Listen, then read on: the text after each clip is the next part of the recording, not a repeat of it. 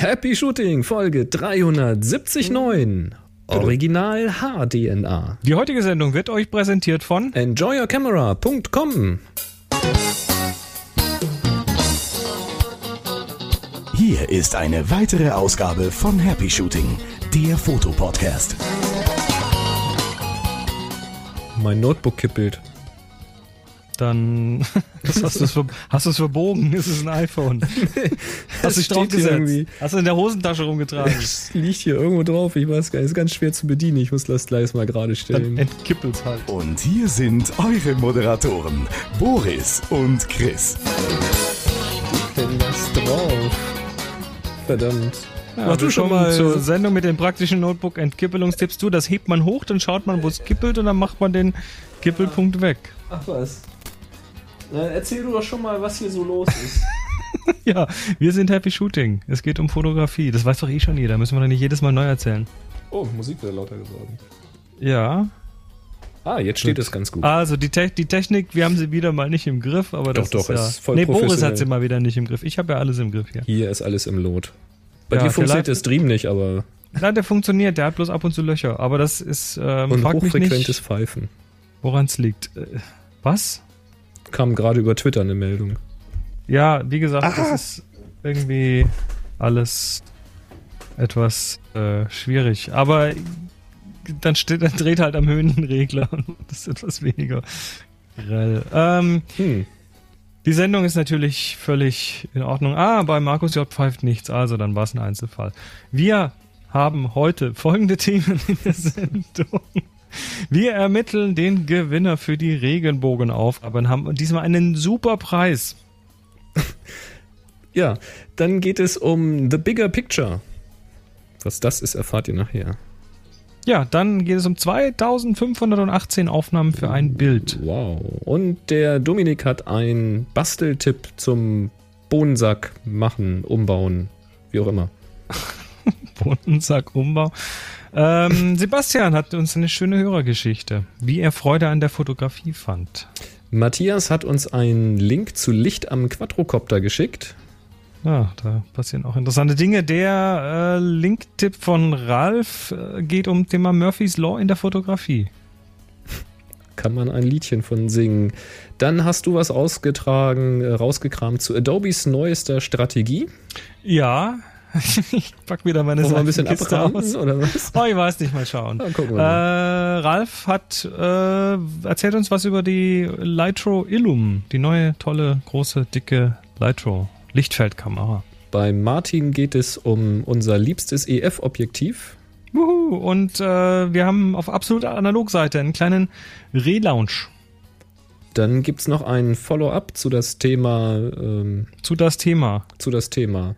Ähm, Das Modell, Sprache schwer. Mo- Mo- Modell, das Modellflug und Versicherung und so Krams. Konkret. Und wir fangen aber wir krass. fangen aber wie an, wie immer an mit dem Geräuschrätsel. Wie an mit dem. Ge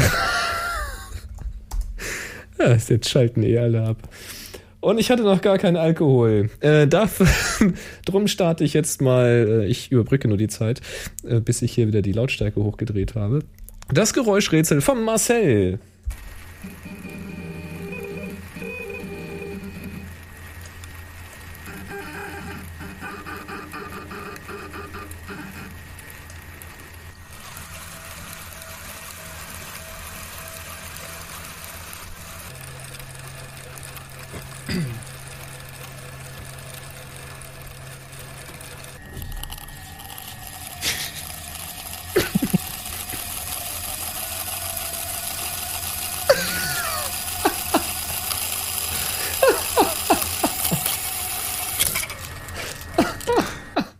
Ich höre das selber gerade zum allerersten Mal. So klingt meine Kamera auch jedes Mal, wenn ich ein Bild mache. Ja, das ist, äh, Ich habe eine Idee, ich habe eine Idee. ja, das ist der Entrauschfilter. Das ist quasi die Waschmaschine, die in Nein, der ich Kamera habe ich hab anspringt. tatsächlich eine Idee. ich habe ich hab mir noch nicht die Auflösung angeguckt. Ich bin Ja. gespannt, ob die Idee stimmt, aber ich habe eine Idee. Ja, ich könnte mir vorstellen, dass die Idee in die richtige Richtung geht. Also es hat was mit Fotografie zu tun, ganz klar. Ja, ganz, äh, Ah, ja. ganz klar. Und nein, und nein, spiel das jetzt nicht nochmal. Ganz am Schluss hören wir das nochmal. Ja, ja, ganz genau. Ihr könnt euch da schon mal irgendwie so fünf Minuten extra Zeit nehmen. Ja, das waren irgendwie, weiß ich auch nicht. Ah. Schleudern bei 4000 Touren. Genau, wir sind heute wieder live. Es ist, wenn wir aufnehmen, der 28. Oktober 2014. Und die Leute, die live zuhören, die können natürlich auch live hier Fragen reinwerfen. Wir haben dafür, ja, wir gucken dafür an äh, drei bis vier Stellen nach. Also seid ihr auf Twitter, dann macht hinten einfach HS, äh, HS Frage als Tag hinten dran, wenn ihr eine Frage habt. Äh, seid ihr auf up.net, up.net das gleiche. Auf Google Plus gibt's einen Thread. Und seit letzter Woche postet der Boris auch immer schön auf Facebook. Und da könnt ihr dort auch Fragen reinwerfen. Ja, wir haben das letzte Woche mal angefangen und ich habe das diese Woche wieder gemacht. Wollen wir mal gucken, was passiert. Genau, also stellt eure Fragen am Ende der Sendung. Gucken wir mal durch, was da so zurückgekommen ist. Genau. Und wir haben einen Fotofakt. Zurückgekommen ist für diese Folge ein Fotofakt von Dagi. Folge 379 haben wir hier, 379. Und da hat sie herausgesucht, mal wieder was von Manfrotto.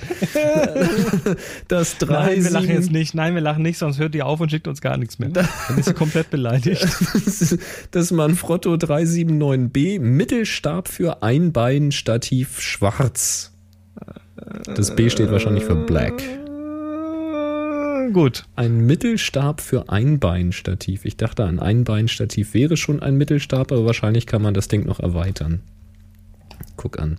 Also es zeigt sich tatsächlich, dass Manfrotto wahrscheinlich äh, alle Ziffern bis 9999 schon für Produkte belegt hat. Sehr schön. Ja, wenn auch ihr einen schönen Fotofakt habt zu einem der nächsten äh, Folgennummern, schickt die einfach an info at happyshooting.de Stichwort Fotofakt oder Fakt gefolgt von der Nummer. Dann können wir das schön zuordnen.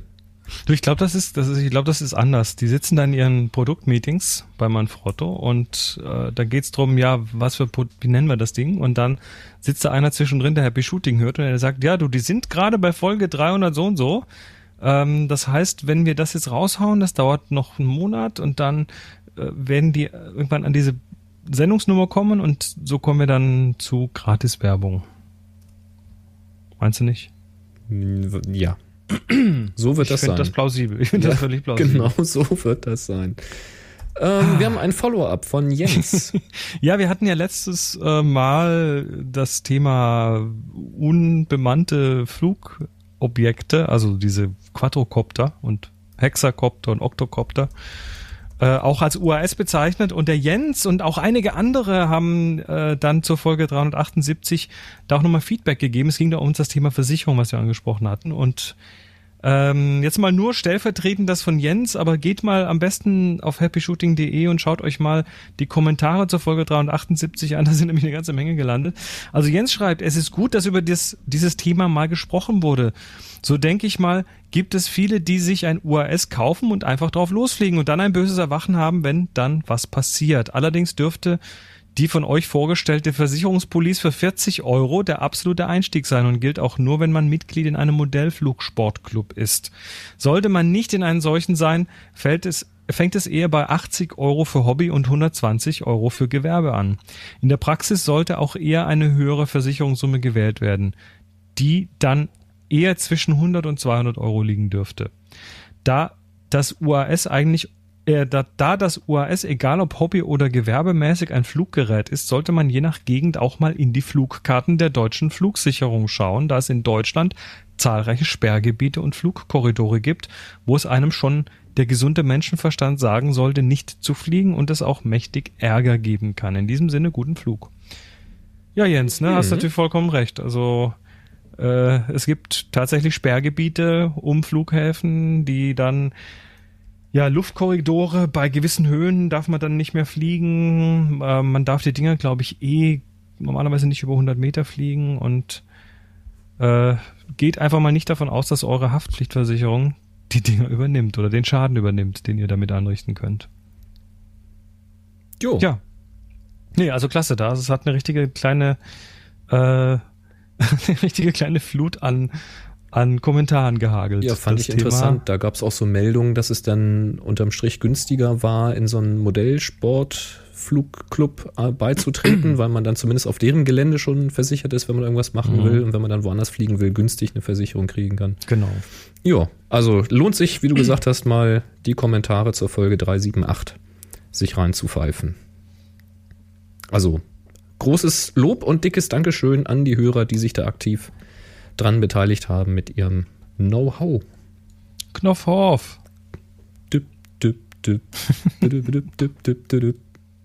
Das kennen die Hörer alle gar nicht mehr. Das kennen die alle nicht mehr. Kurze, kurze, kurze, kurze Relaunch-Ankündigung. Wir haben an absolut analog geschraubt. Weil wer die, also ab- absolutanalog.de, die Website, wer da äh, sich mal in letzter Zeit getummelt hat, hat gemerkt, dass die schon relativ lange einfach im gleichen Zustand geblieben ist. Ähm, das haben wir jetzt geändert. Absolut analog ist jetzt ja, neu aufgezogen und zwar haben wir vor, da ein bisschen mehr ja, regelmäßig zu schreiben, äh, ein bisschen bloggen, ein bisschen hinweisen auf Projekte und solche Geschichten. Ähm, das Ganze auch im Zuge unseres äh, ja, Relaunches, was, was das äh, neue Jahr angeht, mit in neuer Umgebung. Wir werden da ja auch im neuen Haus in der Viewfinder Villa, die hat jetzt auch einen Namen, werden wir äh, ja auch diverse, Villa. die Viewfinder Villa, ähm, werden wir natürlich auch diverse, diverse ja, Veranstaltungen zum Thema analog machen und ja, deshalb, das wird dann so alles zentral irgendwie auf absolutanalog.de sein. Das Ganze rankt sich dann um einen Blog zu dem Thema. Da sind jetzt momentan ähm, zwei aktuelle An Einträge drauf, zum Beispiel die Intrepid 4x5, die wir letztes Mal schon mal kurz besprochen hatten, Kickstarter-Projekt. Diese Großformatkamera für unter, 100, äh, unter 200 Euro, inklusive Versand. Mhm. Also muss man sich mal geben, das ist äh, ein Hammerding. Diese, der Prototyp der sieht, sieht zwar noch sehr, sehr sperrholzig aus. Also, Also ohne, ohne Objektiv und ohne Filmhalter und so, ne? Objektiv, Filmhalter, das äh, kann dann natürlich in dem Preis nicht sein, wobei die kriegt man alles, kriegt man alles gebraucht. Ähm, ja, aber das ist cool. Also für den Preis eine Großformatkamera, das ist schon ganz cool und ähm, das haben wir natürlich jetzt auch gebackt, genauso wie die Ferrania Filmproduktion, die in Italien eine Filmfabrik retten und wieder neu starten möchten. Und da werden mit Sicherheit noch diverse andere Sachen dort kommen. Also absolutanalog.de ist so. Soll dafür so der kleine Einstiegspunkt werden. Hm. Also geht mal hin. jo. Jo. Finde ich schön. Ja, ich freue mich schon drauf. Bin mal gespannt, wie das so läuft mit eurem Umzug. Ich lausche Ich da ja. Ne? Ich erst.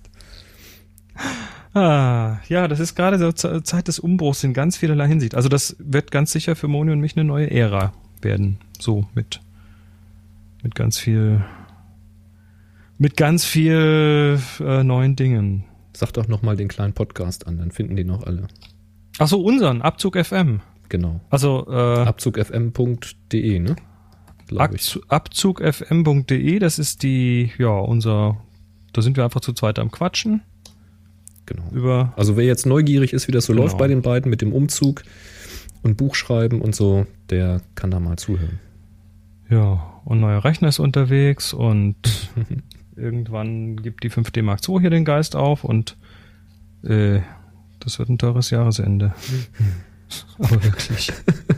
da habe ich echt schon Angst davor. Ja.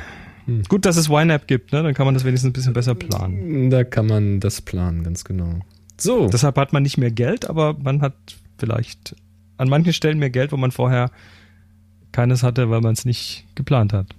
der Martin hätte ja auch gerne mehr Geld, damit er mal so einen Objektivfuhrpark ausprobieren kann. Er hat nämlich hier geschrieben zum Thema Dein liebstes EF-Objektiv. Hallo ihr zwei, lese gerade Canon Ambassadors, nee, wie spricht man es aus? Ambassad, Ambass, Ambassadors? Naja, and their favorite lenses.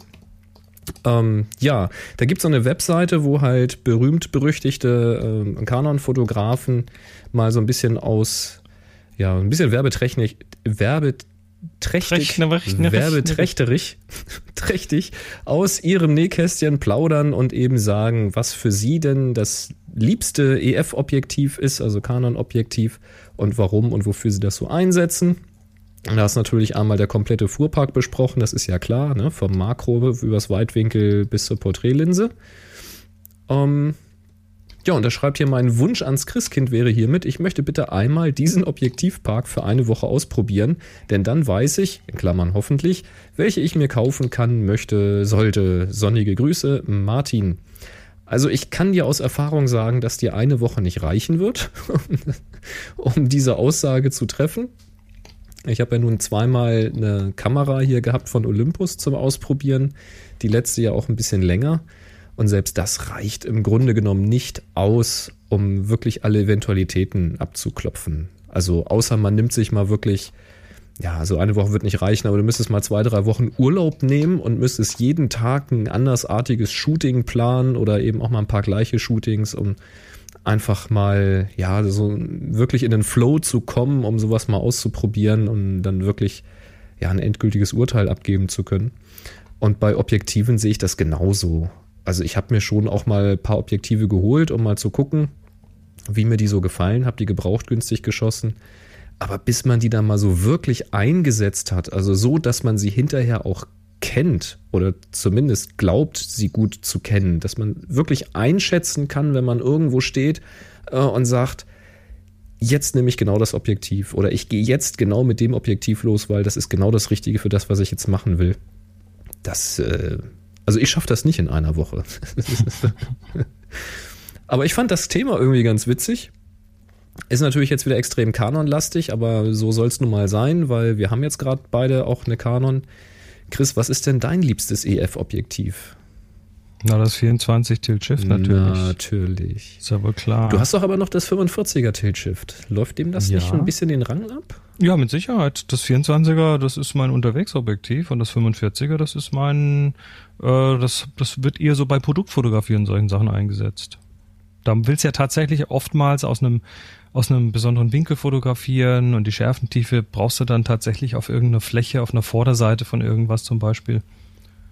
Und das lässt sich dann damit erreichen. Selbst bei mhm. relativ weit offener Blende. Mhm.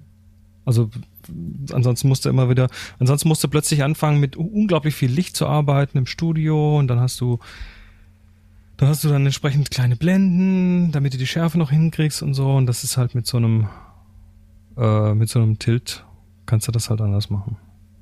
Hm. Ja, Tja. hätte ich ja auch total gern mal. Hm. Gebraucht kaufen? Ich kaufe ich kauf sowas gebraucht. Ja, ja, natürlich. Ich habe ja auch schon gesucht, aber deinen Preis konnte ich noch nicht finden. Hat noch nicht geschafft. Ja, mein liebstes EF-Objektiv ist ja nach wie vor das 85 mm Blende 1.8. Ne? Das, das ist ja ist natürlich ja, auch so total cremig. Also. Das ist so richtig, das ist so ein Preis-Leistungssieger bei mir. Das äh, habe ich, glaube ich, auch gebraucht gekauft für um die 300 Euro.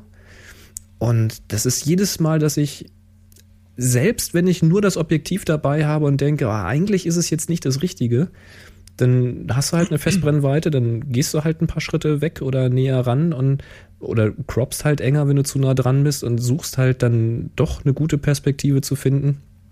Und am Ende, wenn ich nach Hause komme, obwohl ich beim Fotografieren vielleicht das Gefühl hatte, nicht das Richtige dabei gehabt zu haben und jetzt einen Kompromiss gemacht zu haben, bin ich dann zu Hause und schaue mir diese Bilder an und bin jedes Mal wieder begeistert. Also das ist so ein Objektiv, das gebe ich ganz bestimmt nicht mehr her. Das ist ein echter Liebling.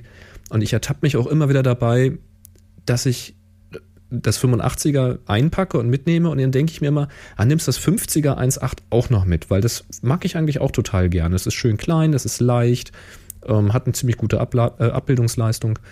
Und dann packe ich das 50er auch noch mit ein. Manchmal habe ich das sogar schon drauf, das 50er, und habe dann das 85er noch mit eingepackt. Und dann ertappe ich mich, wenn ich dann unterwegs bin, dass ich dann doch immer wieder das 85er drauf mache. Oder wenn ich das 50er dabei hatte, dann denke ich mir nach dem Wochenende, hättest du eigentlich auch zu Hause lassen können. Also das 85er, ha, ich liebe es. Richtig tolles Teil. Tja, was ist denn euer liebstes ich weite das mal aus, nicht nur EF-Objektiv, sondern euer liebstes Objektiv für euer Kamerasystem, was ihr habt. Schreibt das doch mal in die Kommentare, Folge 379 auf happyshooting.de. Was ist euer liebstes Objektiv und warum? Wo benutzt ihr das ganz gerne? Ich kann dir übrigens noch ähm, eine Antwort anhängen, weil im Chat fragt der Ostfriese Tim, oh mein Gott, wie bist du an deine Kanon gekommen, Boris? Ich weiß zwar nicht, was Gott damit zu tun hat, er ist ein sehr gläubiger Mensch offensichtlich. Ja, weiß ich auch nicht, worauf er sich jetzt da bezieht. Ähm, das war, das ist gar nicht, doch eigentlich ist es leicht zu beantworten. Und zwar kommt das noch aus der analogen Zeit. Wir haben, also früher habe ich mit analogen Kameras ja auch fotografiert und das war in der Regel eine Kamera von meinem Vater. Und das waren so verschiedene, das war irgendwie so eine, so eine Pentax mal, eine Revue und ja, so, so eine Quellekamera halt. Ich weiß nicht, was da original drin steckt. Ähm, damit hat man halt fotografiert, aber dann sollte es dann mal eine eigene werden. Das war so ein Hochzeitsgeschenk für Tanja und mich. Da haben wir gesagt, wir kaufen uns jetzt eine schöne Kamera, eine moderne, so mit Autofokus mal, das bringt's doch. Und dann sind wir losgegangen in ein Fotofachgeschäft. Sowas gab es noch früher, also so richtig Fachgeschäfte mit Fachverkäufern. Und der hatte verschiedene Kameras da. Da war Nikon war definitiv dabei und Canon war dabei. Und die haben wir beide in die Hand genommen, so wie wir das auch immer gerne empfehlen. Ne? Wir haben die mal angefasst, haben geguckt, sitzen die Knöpfe da, wo wir sie erwarten. Und wenn wir da durchgucken, verstehen wir das, was da steht und gefällt uns das einfach so vom Feeling her. So, also ich muss auch gestehen, ich habe damals natürlich nicht so bewusst fotografiert, wie ich das heute tue. Da war auch schon viel Knipsen und so. Ich wusste zwar, was die Programme machen, aber naja, so bis ins letzte Detail hat man sich dann da doch nicht drum gekümmert. Aber das war dann so, dass ich bei Nikon haben wir beide gesagt, nee, irgendwie ist es das nicht. Das war wahrscheinlich einfach zu geekig oder so, keine Ahnung. Und bei der Canon, das war damals eine EOS 50E, die mit diesem, mit diesem Augensucher, da konnte man per Augen hingucken, zwischen drei Fokuspunkten wählen. Da haben wir beide gesagt, das ist irgendwie cool, das funktioniert, die fasst sich gut an, da kommen wir total gut mit klar. So, und dann hatten wir die halt.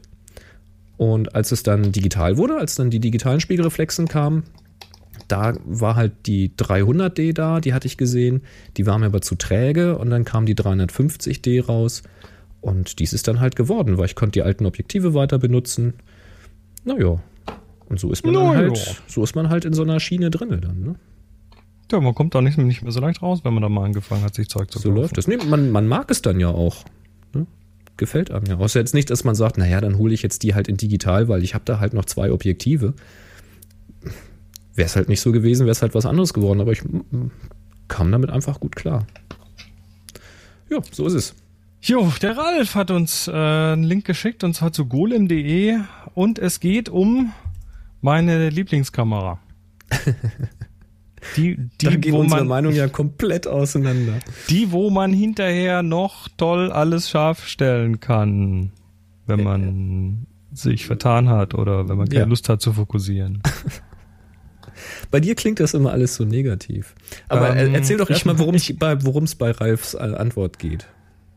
ähm, ja, was, was, äh, was schreibt er konkret? Er schreibt, Ja, auf Golem, da gibt's mal so ein paar Detailinformationen Genau. zu der Kamera. Es gibt mal endlich mal so ein paar Details zu der, zu der Lytro Illum. Also das ist die zweite Lytro. Die erste war ja so, ja, so ein, so ein länglicher Klotz und die zweite ist jetzt, äh, sieht eher nach Kamera aus, also mit Griff und Knopf und Sieht so ein bisschen nach stylischer. Prosumer-Kamera aus. ne? genau, hat, ist vom Design her sehr hübsch. Also ich, ich finde die, ich finde die designtechnisch tatsächlich so vom Industriedesign her gut gelungen. Die, äh, die mag ich gerne angucken. Hat hinten ein großes Display, hat ein paar Knöpfe und so. Und ja, also macht zumindest auf den, auf den Werbefotos macht sie was her.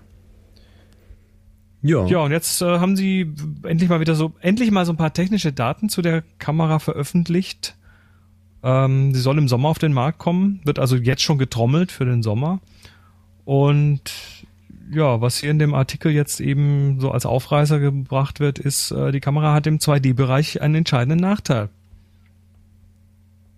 Ja, Sie macht, nämlich, sie macht nämlich nicht wirklich viele Pixel.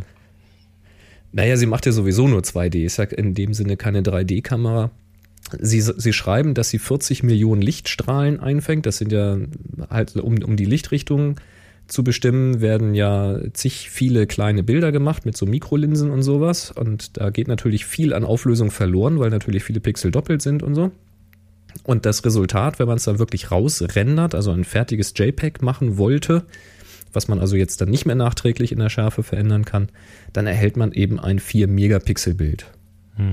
Das wäre also quasi ein Icon auf dem neuen 5K iMac. Das wirst du nicht mal sehen, wirst du das.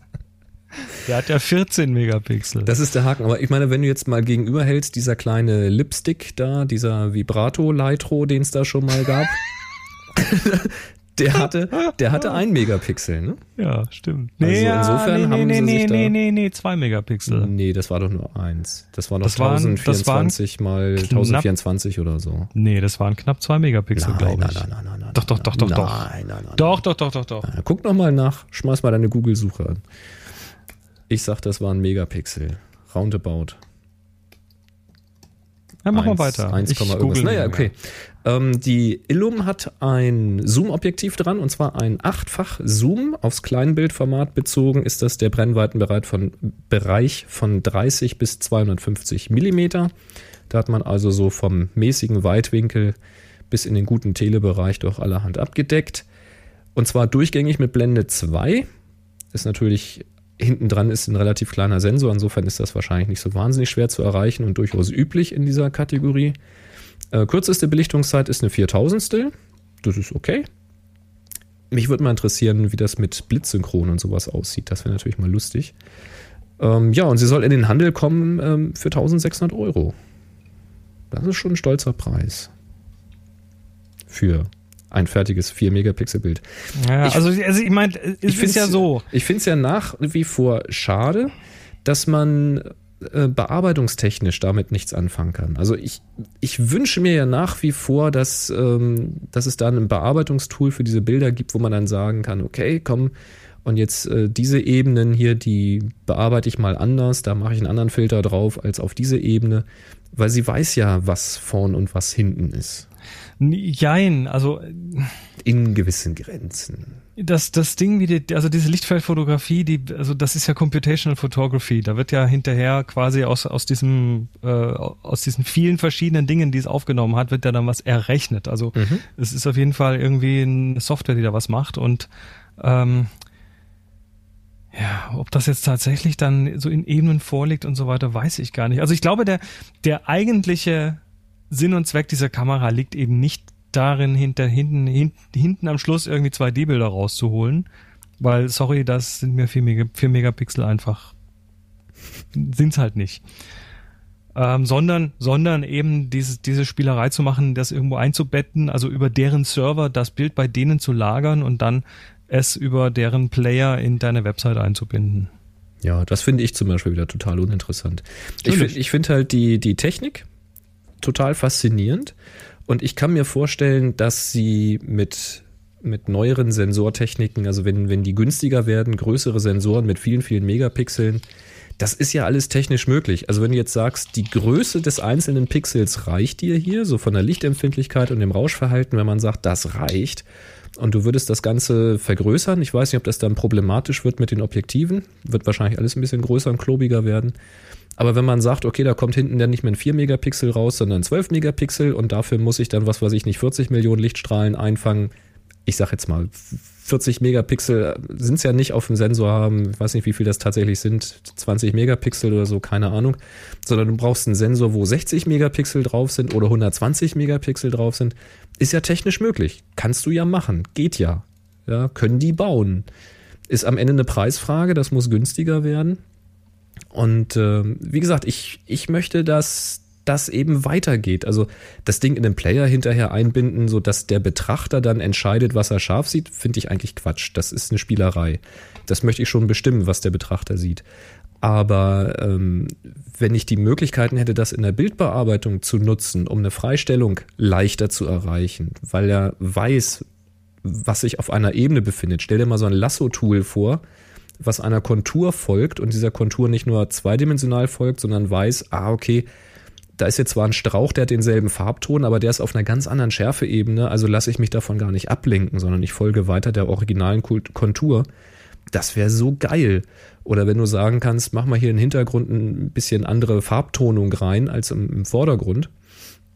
Sowas zum Beispiel. Oder ja, eine Vignette nur auf den Hintergrund, aber nicht auf den Vordergrund. Und solche Spielereien und das alles irgendwie mit zwei, drei Mausklicks. Das fände ich halt mal richtig, richtig prickelnd. Oder stell dir das Ganze als Video vor.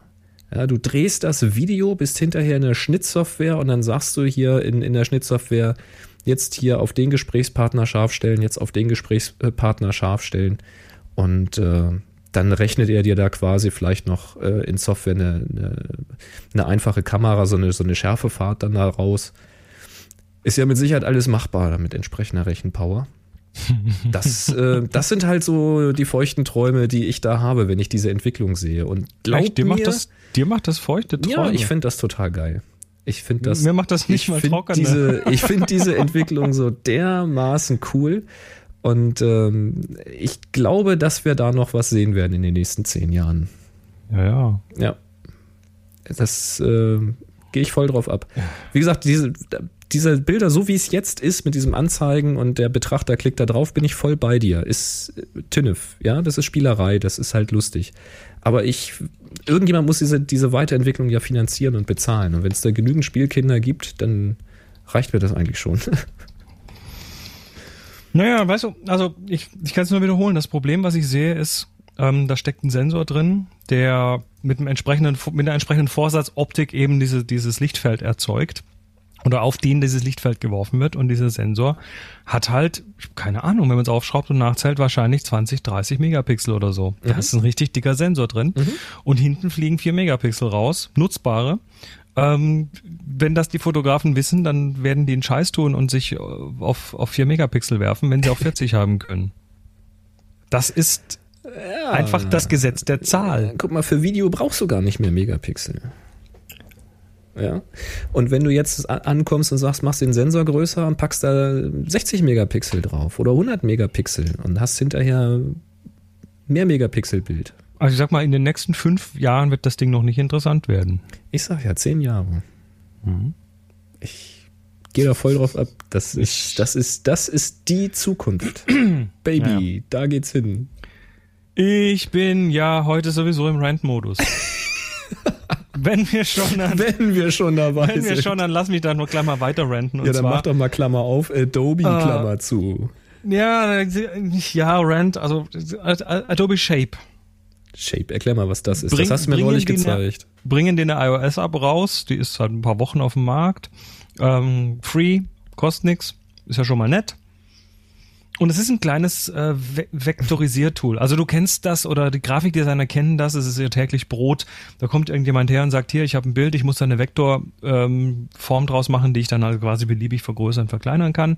So nur die Umrisse und so, ne? Ganz simpel, einfach stell dir, leg deine Hand auf den Tisch und jetzt stell dir vor, du hättest da in Vektorform die Umrisse deiner Hand und könntest die dann eben beliebig verwenden und vergrößern, verkleinern und so weiter, ohne dass da Pixel kommen und so. Mhm.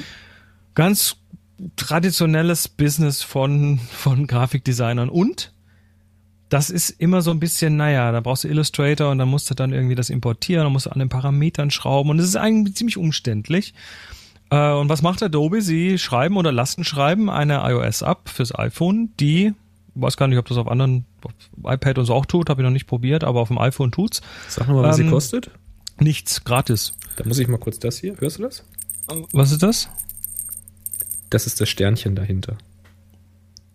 Ja, eben, das, da kommen wir jetzt dazu. Also, aber erstmal, erstmal ne, das Gute vom Tisch, das ist cool. Diese App ist echt cool. Und zwar, was du tust, ist, du äh, kannst entweder aus deiner Camera Roll ein Bild öffnen und das vektorisieren lassen, oder du kannst einfach direkt die Kamera auf was zeigen so mit und das dann vektorisieren, das mit ne? Live-Vorschau. Und mhm. du hast dann so einen Slider unter dem Bild, wo du ähm, sagen kannst, wie, wie kräftig diese Kanten, wie, wie stark diese ähm, Kantenverbindung äh, da irgendwie, äh, Quatsch, diese Kantenverbindung, diese, diese Kantenerkennung da irgendwie passieren soll.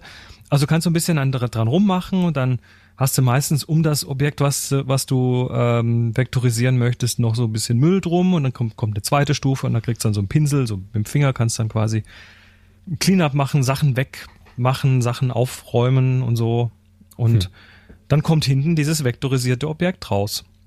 Und das ist arschcool. Also das ist tatsächlich so, hey, ich brauche mal kurz eine Vektorform von einer Schere. Dann legst du halt eine Schere auf den Tisch, machst ein Foto und hast eine Vektorform. Du hast mir das äh, kurz gezeigt, als wir in Hannover den Workshop hatten. Mhm. Da hast du mal morgens kurz dein äh, iPhone genommen, hast mit der Kamera auf mein iPhone gezielt und hast da innerhalb von Sekunden quasi eine Vektorform von meinem iPhone und zwar richtig so, dass man den Button erkannt hat und das Display erkannt hat, so diese genau. Linien. War schon beeindruckend.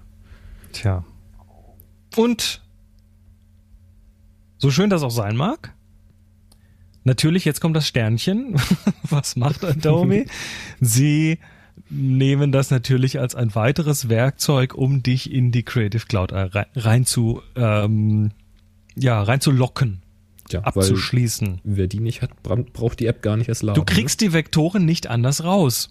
Du kriegst die Vektoren nur über die Creative Cloud raus. Das heißt, du musst natürlich Adobe jeden Monat Geld in den Rachen werfen, damit am Ende hier irgendwie, damit du diese, äh, damit du mit dieser Shape-Up was Sinnvolles anfangen kannst. Ja. Das hat denen einen, einen, ja, so einen Ein-Sterne-Sturm be, ähm, beschert. Also Adobe hat da relativ äh, knackige Bewertungen bekommen. Natürlich äh, fünf Sterne von den Leuten, die die Creative Cloud eh haben, weil die sagen, boah, ist das geil. Mhm. Und die, die, äh, die, die äh, Creative Cloud nicht haben oder die, die durchschauen, was Adobe davor hat, die haben natürlich dann auch nicht so gut bewertet. Wobei und das die, hat jetzt zu die, die kleine Cloud, also die mit Photoshop und Lightroom hier für zwölf paar zerquetschte im Monat, die reicht. Also man muss jetzt nicht irgendwie ein super teures Paket haben, man muss nur überhaupt mal diese Creative Cloud haben. Ich glaube, ich bin mir nicht ganz, ich bin mir da nicht mal ganz sicher. Ich habe es nämlich soweit gar nicht ausprobiert, weil mich hat's so genervt, dass ich, dass ich das Ding dann halt irgendwie. Aber du hast die äh, doch. Ja, ich habe die, aber ich habe es nicht getestet. So. Ich habe es nicht getestet. So, ähm, du hast es nur auf dem iPhone gelassen, okay. Richtig. Und habe mich einfach geärgert, dass ich jetzt keine schnelle, einfache Version habe, äh, Möglichkeit habe. Und ich habe mich stellvertretend für die Leute geärgert, die äh, diese Creative Cloud eben nicht haben möchten. So, jetzt haben sie ein Update rausgehauen, relativ zügig, weil, weil sie gemerkt haben, oh hoppla, das äh, macht Unmut. ähm, Unmut? Ja, in der neuesten Version mm. haben sie jetzt doch tatsächlich immerhin die Möglichkeit, dass du eine Pixel-Version des Bildes in deine Camera Roll abspeichern kannst. Ach. Also das geht jetzt lokal. Es ist kein Vektor. Die, ich wollte gerade sagen, es ist aber kein Vektor. Ist ja der Effekt weg.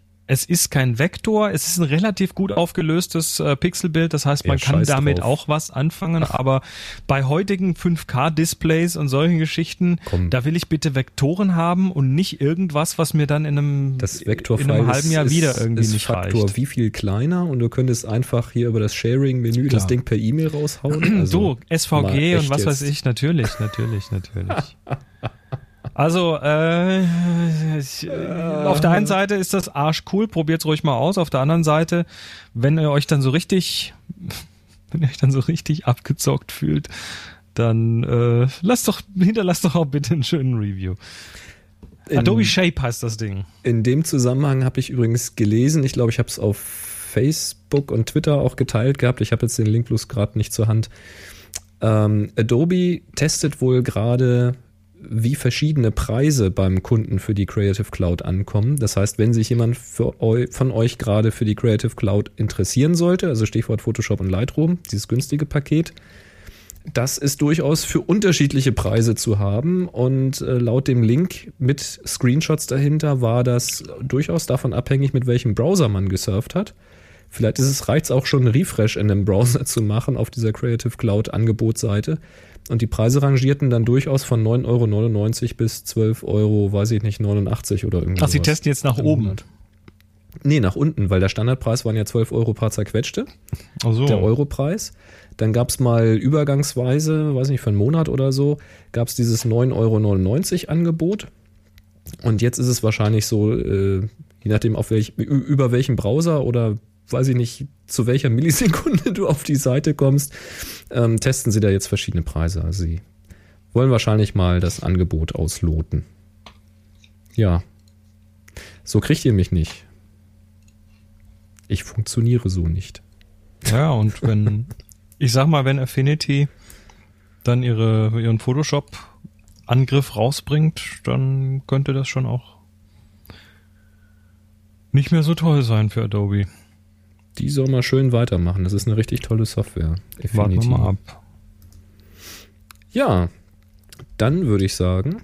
Oh, was richtig Tolles ist ja auch das hier, ne? Nach richtig toller Software kommen wir hier hin.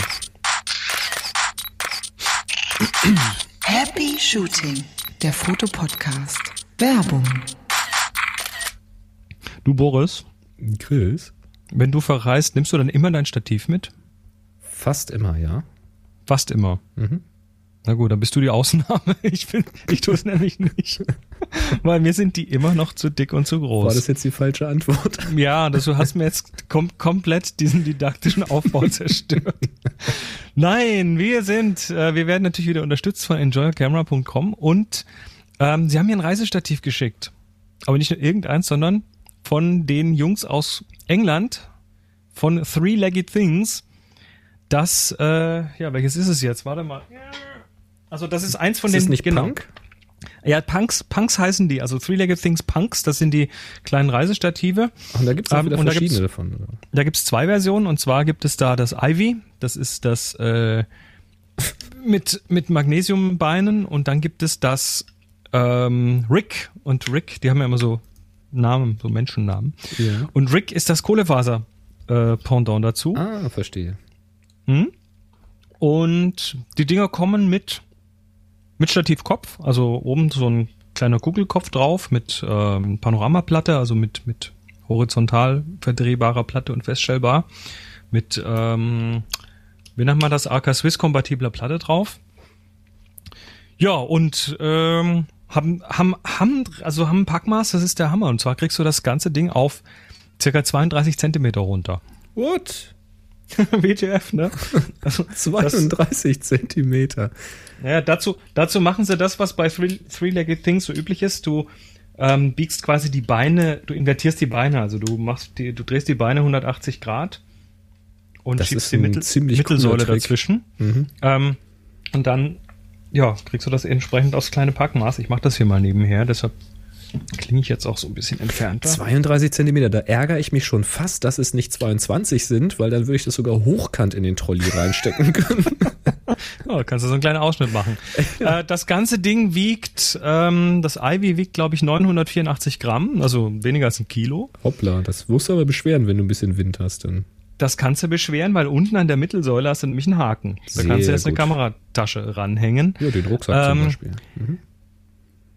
Du kannst das ganze Ding, also du hast eine umkehrbare und entfernbare Mittelsäule, die kannst du also beliebig reintun, wie du möchtest. Ähm, und kriegst damit eine Stativhöhe von 11,8 Zentimetern bis 135 Zentimetern hin. 100 Das ist mal ein. Range. Okay. Das ist mal ein Range. Natürlich bezahlst du diesen Range auch so ein bisschen mit Stabilität. Das darf man auch nicht verschweigen. Also die Beine haben Vierfachauszug äh, und die Mittelsäule hat einen Zweifachauszug. Also ich würde das Ding im Normalfall, so wenn ich jetzt, sagen wir mal, eine Nachtaufnahme mache, bei der ich irgendwie eine Minute belichten muss oder so, ähm, würde ich jetzt nicht den Auszug komplett machen. Das mache ich aber bei keinem Stativ. Kannst du so abschätzen, wie hoch das kommt, wenn du die Mittelsäule nicht ausfährst? Also nur die Beine? Kann ich mal kurz, wobei jetzt ohne Garantie, ne? ich mache das jetzt so nach Gefühl. Ja.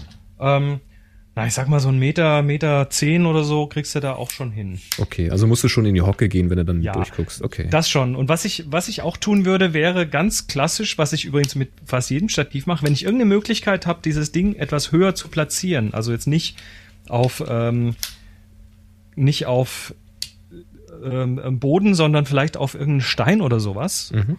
dann ziehe ich einfach noch weniger aus und dann hat, dann ist auch jedes Stativ total stabil. Ja, dann äh, kommt es natürlich mit dem, mit dem typischen Ding für, für Three-Legged Things. Du kannst eins von den drei Beinen kannst du noch abmachen. Also du kannst es abschrauben und kannst dann da die Mittelsäule oben drauf schrauben und hast dann einen Monopod. Hm, okay. Mhm. Das habe ich auch schon für Videodrehs und solche Geschichten äh, verwendet. Das ist da echt praktisch. Ja, und sonst nö, gibt's eigentlich nichts mehr zu erzählen. Das reicht aber auch schon. Das Ding ist ziemlich cool.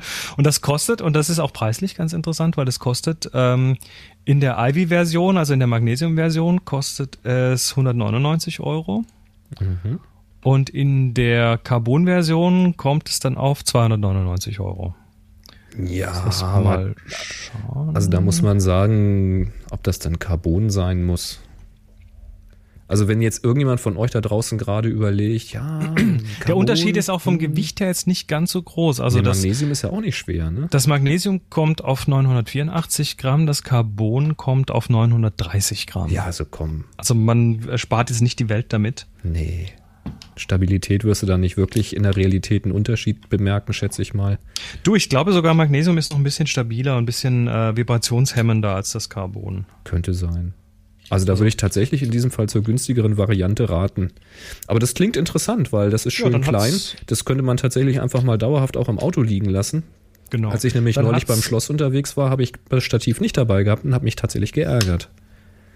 Genau, dann hat's noch an einem Bein so ein, also das ist dann auch das Monopod-Bein, hat's noch so ein Schaum, äh, so eine Schaumummantelung, also das, damit man es auch, wenn es kalt ist, äh, gut anfassen kann. Und dann hat's oben im Kopf noch eine Wasserwaage drin und im, im, na, in diesem Drehding, wo man die Stativplatte festmacht, in dieser Schraube, ist auch noch mal so eine runde Wasserwaage drin. Also schon irgendwie ganz, Schön. ganz äh, komplett fühlt sich das an und für unterwegs mal schnell. Also ich hätte, wenn ich das, wenn ich das zum Beispiel im, im Himalaya dabei gehabt hätte, da habe ich ja von vom ähm, von Gorek Shep vom alten Basecamp aus habe ich ja so ein paar Nachtaufnahmen gemacht. Äh, das hätte damit genauso funktioniert wie mit dem anderen, das ich dabei gehabt habe. Klar. Und, und wäre ein Kilo weniger gewesen. Ähm, hast du Drehverschlüsse oder Clips? Das sind die üblichen Drehverschlüsse bei Three-Legged Things. Okay. Die sind allerdings vom, vom Ding, also du musst jetzt nicht irgendwie jedes, also am Bein muss dann nicht jedes Ding irgendwie fünfmal rumdrehen, bis es auf ist, sondern die haben da so irgendwas Patentiertes, dass du so nach einer Viertelumdrehung sind die schon auf. Und du kannst, wenn deine Hände groß genug sind, alle vier von diesen Drehdingern mit einer Hand quasi einmal drehen und die sind offen. Das Cool. geht also, wenn, wenn das zusammengefaltet ist, ganz gut. Ja, Three-Legged Things. Schick, schick. Schaut's euch an, die sind tatsächlich sehr schick. Und wenn ihr wollt, dann äh, gebt, dann gebt doch beim Bestellen noch den Discount Gut- Gutscheincode Happy Shooting 2014 ein, dann bekommt ihr nämlich nochmal 5% auf die Bestellung. Und zwar von allem, was ihr bestellt, nicht nur von den Three-Legged Thing Punks. Und da müsst ihr euch beeilen, weil der Code 2014 funktioniert ja bald nicht mehr. Genau, der wird ja dann sofort nicht mehr tun. Und Der ist ja dann, der ist ja dann äh, im Neujahr wird er ja wahrscheinlich nicht mehr tun. Also So, du weißt, du, weißt, weißt du, wie lang, wie lang wir den, ähm, den 2013er Code noch nach 2014 mitgezogen müssen haben? die Leute doch müssen doch jetzt was kaufen. Ach so, du willst einen Kaufanreiz ja, schaffen. klar. Okay, nee, der wird, der wird garantiert abgeschaltet und nie wieder funktionieren. Ganz klar. Genau. Ganz logisch. Mann, Mann, Mann, Mann. Muss ich dir denn Marketing erst erklären? Äh, ja, was, du was war das noch? Egal. Vielen, vielen Dank an Enjoy Camera für die klasse Unterstützung. Ja. Immer wieder toll. Echt großartig. Ähm, großartig ist auch Murphy's Law. Wer Murphy's Law noch, wer noch nie was von Murphy's Law gehört hat, der hat wahrscheinlich wenig mit Technik zu tun und da die meisten unserer Hörer eher auf der technischen Seite liegen, das soweit lehne ich mich jetzt mal aus dem Fenster. Habt ihr davon schon gehört? Trotzdem wollen wir es nicht unversucht lassen. Murphy's Law ist quasi ein, äh, eine niedergeschriebene Version der alltäglichen Dinge, die euch so auch im Büroalltag begegnen können. Also zum Beispiel, dass äh, die Faxrolle, ne, wenn wir jetzt bei Büro schon sind, ne, dass die Faxrolle natürlich genau in dem Moment leer ist, wo ihr auf wichtige Vertragsbestätigungen wartet. Um, dann ist Moment, Moment, Moment, Moment. Was ist das? Dieses Wort mit F, was hast du da? Faxrolle. Ich kenn das, Das, nicht. das ist so ähnlich wie wenn der Hufschmied draußen deine Kutsche fertig machen will und das fährt genau an dem Tag, wo du jetzt zum König im Nachbardorf möchtest, um den Krieg zu beenden. Ausgerechnet da äh, sagt das Pferd, ich hole mir eine Sehnenverletzung, ich kann nicht laufen. Das ist so ähnlich wie mit dem Faxgerät. Der Hufschmied. Ja. Bist du noch ganz mit Schugge? Also Murphy's Law ist jedenfalls immer ähm, so quasi Shit, der passieren kann, wenn er nicht passieren sollte. Und das ist äh, jetzt hier eine Variante, die uns der Ralf geschickt hat, der für die Fotografen umgemünzt ist. Und das passt natürlich jetzt gerade ganz toll zu dem Three-Legged Things, was du uns vorgestellt hast, Chris. Es gibt nämlich zum Beispiel, das wusste ich übrigens vorher nicht, ist jetzt Zufall, ähm, es gibt äh, da den Spruch, ein Stativ brauchst du nur, wenn du keins dabei hast. Also das ist so ein typisches Murphy's Law. Und genau das ist mir übrigens ja auch äh, am letzten Wochenende passiert. Natürlich braucht man das nur dann, wenn man es nicht dabei hat. Das ist wie mit dem Regenschirm. Ne? Es regnet immer nur dann, wenn du den Regenschirm nicht dabei hast. Und wenn man sich verwählt hat, ist es nie besetzt. Ja. So ist es. Ja, also könnt ihr euch mal durchlesen. Da äh, gibt's schöne Sprüchlein, die man sich sicherlich auch mal auf Karten drucken kann. Ja. Danke, Ralf. Der Matthias hat uns dann noch was geschickt. Und zwar, wir hatten mal im Zusammenhang mit diesen Quadrocoptern drüber sinniert. Ähm, ich glaube, es gab da auch mal ein Projekt, ein Kickstarter-Projekt oder sowas, um da Blitze drunter zu hängen. Und wir hatten vorher schon mal sinniert, da könnte man noch mal Licht drunter hängen. So, dann hätte man halt quasi ein flexibles Stativ und die halten ja auch selbstständig die Position, so über GPS und so. Ja, dann kam halt dieses Kickstarter-Projekt und dann kommt hier Matthias und sagt, die Schweden sind schon seit etwa einem halben Jahr soweit. Zwar noch nicht vollautomatisch, aber immerhin macht's Licht und davon nicht gerade wenig. Das Licht kommt von Digital Sputnik und hat angeblich eine mit 6 Kilowatt Halogen-Light vergleichbare Leuchtstärke. Viele Grüße, Matthias. Ja, und da schickt er uns einen Link nach Vimeo. Da ist ein Video zu sehen, so ein Making-of-Video von einer äh, Videoproduktion. Und da haben sie tatsächlich an so Quadrocopter richtig fette LED-Panels dran geklemmt. Und äh, ja, das sieht mal aus, als ob das ein amtlicher, eine amtliche Lichtfläche ist, die das Ding da vom Himmel wirft. Ähm, Ist natürlich Das- auch ein bisschen Red Epic Werbung und so. ja, natürlich, das ist, sowas kriegst du ja mit einer, mit einer äh, entsprechenden, das sowas, sowas, sowas kannst du nur stemmen, wenn du entsprechenden Support von der Industrie hast.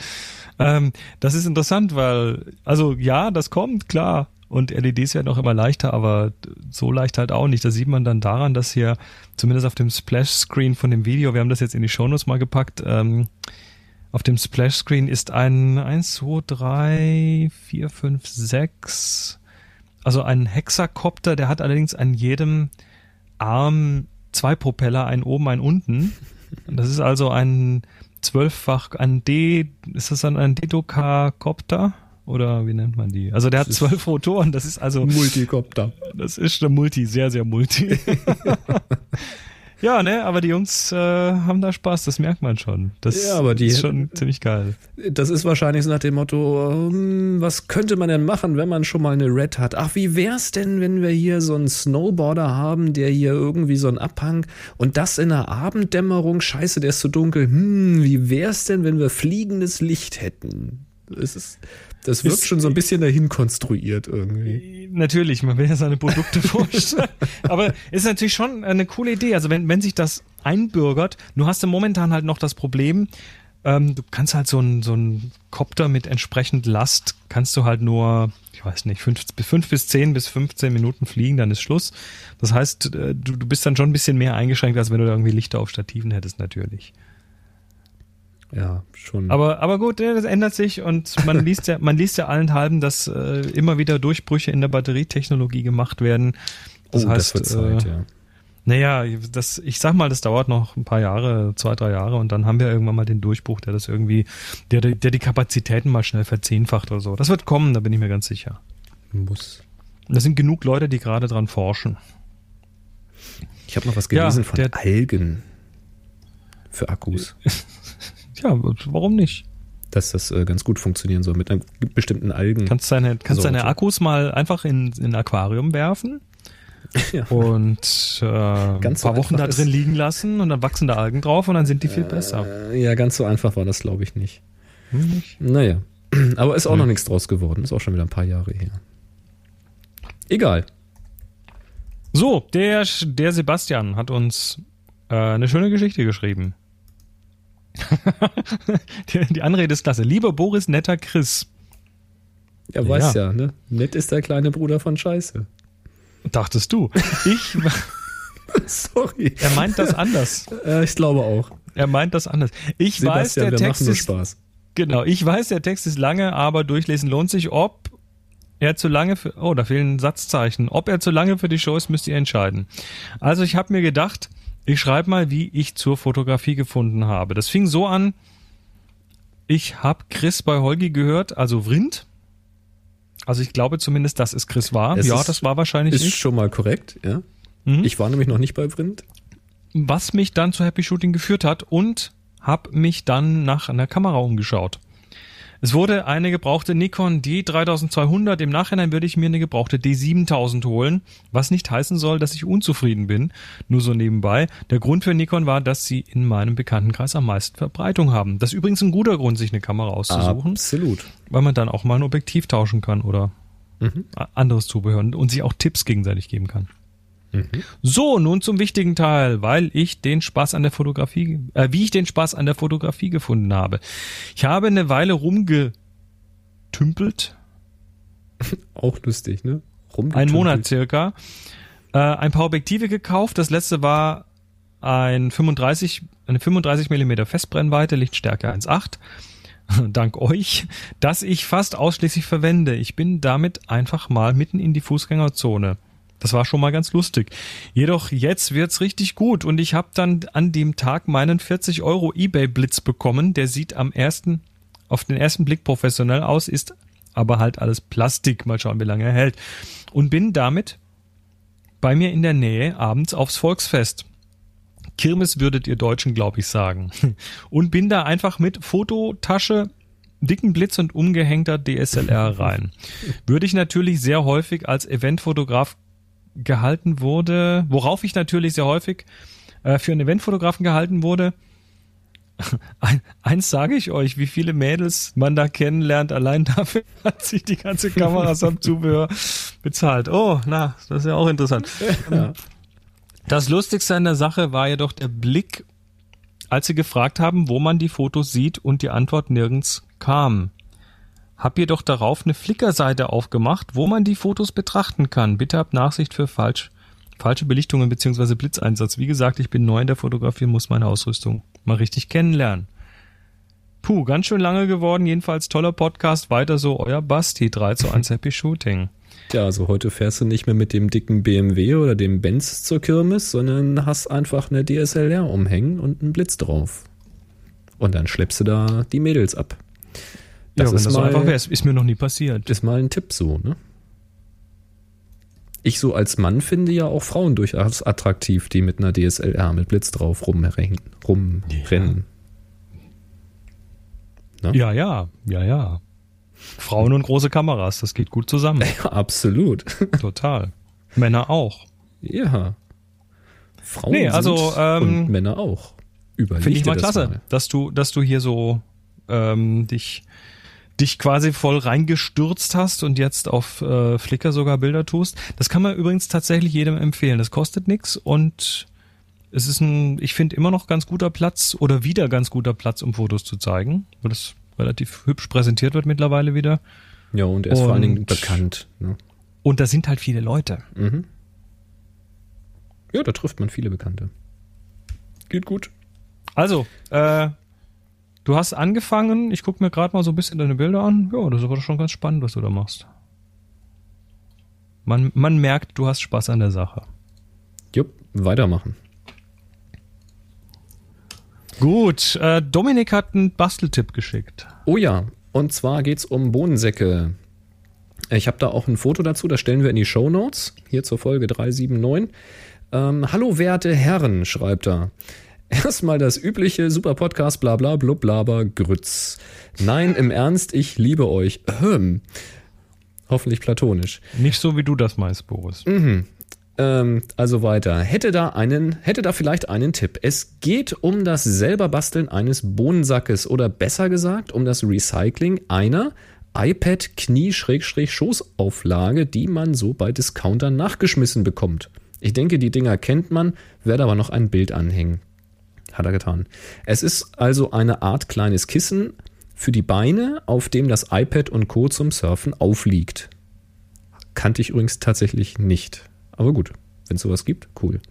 Das Teil habe ich ähm, nur nie benutzt. So kam mir also der Gedanke, das Ding zum Bohnensack umzufunktionieren. Dazu einfach unterhalb der oberen Falz einen Reißverschluss, 2 Euro, zum Öffnen und Schließen eingenäht. Dann die inneren Styroporkügelchen ausgeschüttet und gegen gutes Bio-Buchweizen, ein Kilo circa 4 Euro, ausgetauscht. Bio ist dann da auch sehr, sehr wichtig, ne? Das muss man schon sagen, sonst liegt die Kamera nicht gesund. Natürlich, das äh, ist schon so. Das hat ja auch was mit Schwingungen zu tun.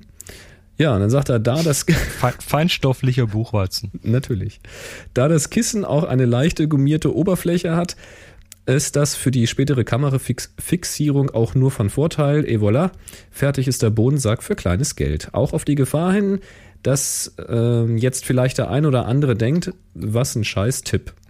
Aber ich muss sagen, es fühlt sich gut an und funktioniert auch super. So, das war mein Recycling-Tipp. Verbleibe mit 3, 2, 1. Happy Shooting. Dominik. Also ich find's genial, weil, also für, für die, die nicht wissen, was, was hat der blöde Bodensack mit dem Fotografieren zu tun, ähm, kein Stativ mitnehmen, sondern so einen kleinen Beutel mit mit Buchweizen oder Reis oder sonst was drin. Buchweizen geht gut, weil der Bio verkantet sich schön. Muss Bio sein, ne? Ganz wichtig.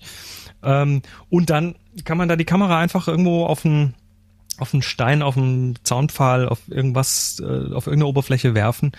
Also den Sack da drauf tun, die Kamera da reindrücken und dann hat man eine sehr gut fixierte Kamera. Also das kann, das kann durchaus ein Stativ ersetzen.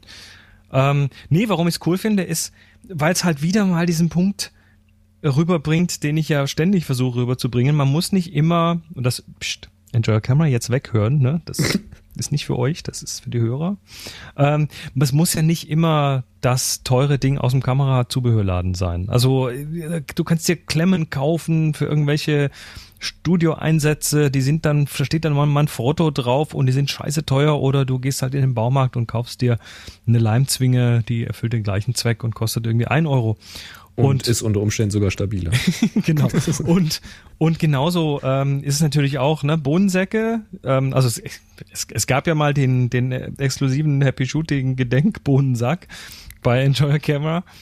Äh, müssen wir mal schauen, ob wir da wieder mal eine Neuauflage hinkriegen. Aber ähm, wer jetzt sagt, nee, dafür will ich jetzt keine x Euro ausgeben oder das, ich, ich, ich möchte mir die Arbeit machen, ich möchte mal was anderes probieren. Natürlich, holt die Nähmaschine raus, äh, fragt mal Mama, ne, wie, wie, wie funktioniert die Nähmaschine? Dann guckt die erstmal dumm und dann äh, erklärt ihr ihr, dass ihr da jetzt einen Bohnensack nähen wollt. Warum nicht? Warum nicht? Eben. Und wenn man was findet, was eh schon fast fast das abdeckt und noch ein bisschen gemoddet werden muss, ja dann moddet, los, macht. Ich will, ich will jetzt mal Fotos von euren Mods sehen, die ihr rund um die Kamera gemacht habt. Schickt Das die doch mal. Ist schön, genau.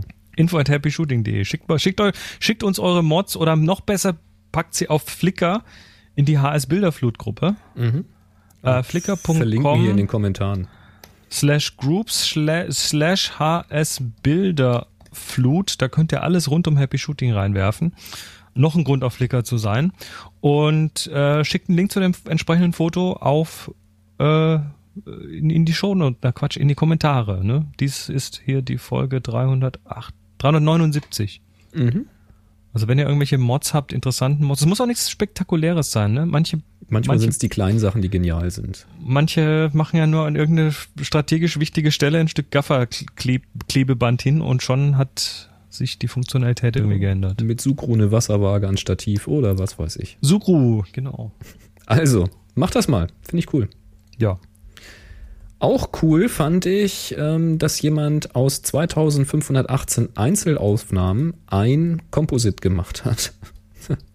Und zwar, Wie? Ja, Alan Davy hat ein Foto gemacht und zwar mit einer Phase One 645 DF Plus, also mit so einer Mittelformat-Digitalkamera. Und ja, da hat er ein tolles äh, Compositing gemacht. Stellt euch vor, ihr seht oder ihr kennt vielleicht diesen Film Liebling, ich habe die Kinder geschrumpft, ne? wo dann so äh, zwei Kids durch den Garten, durch den heimischen Garten laufen und dieser Garten sich aufgrund ihrer neuen Größe oder Kleine, wie sagt man, äh, zu einem Dschungel verwandelt hat. hat. Man darf das Größe nennen. Ja, und dieses äh, Bild, was ich gerade bespreche, das sieht quasi so aus. Da sind also ähm, zwei Kinder, die haben da so einen Portalschlüssel. Ja, das ist so, das heißt, glaube ich, auch irgendwie Portal Key, das Bild. Die haben da so ein, ein mystisches Teil in der Hand, das leuchtet halt und die stehen halt in, in einem Dschungel, wo aber klar ist, dass sie Miniatur sind und das einfach nur Grashalme sind, die für diese Jungs jetzt extrem groß sind und im Hintergrund ganz bedrohlich und beeindruckend groß ist ein mystischer Käfer. Und das Bild, wenn man dann noch weiter nach oben guckt, hat dann noch einen tief dunkelblauen Himmel, der noch so zu sehen ist durch das Gras. Und alles ist richtig ähm, konsistent beleuchtet und so. Das, also das sieht schon sehr, sehr cool aus, ist extrem hoch aufgelöst, da kann man sehr nah ran. Da gibt's auf der Webseite, die, wie wir verlinken, ein paar Ausschnitte. Das ist schon sehr beeindruckend gemacht, finde ich. Ja, und das hat er eben aus 2518 Aufnahmen erstellt. Warum so viele Aufnahmen?